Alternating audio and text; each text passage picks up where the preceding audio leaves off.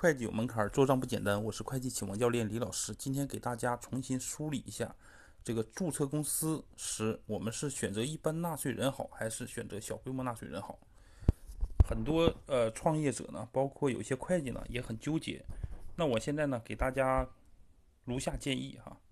呃，从五个方面讲。第一呢，可以看规模，如果公司呢投资规模大，年销售额收入呢很快就会超过五百万的话。建议直接认定为一般纳税人，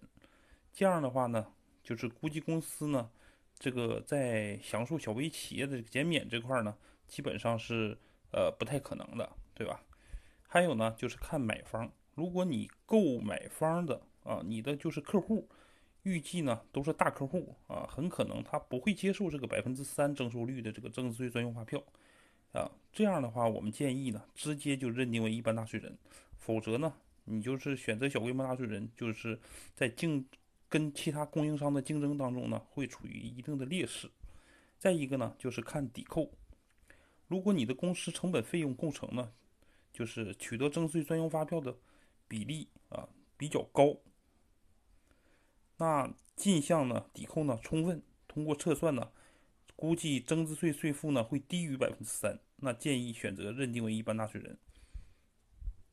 第四。看行业，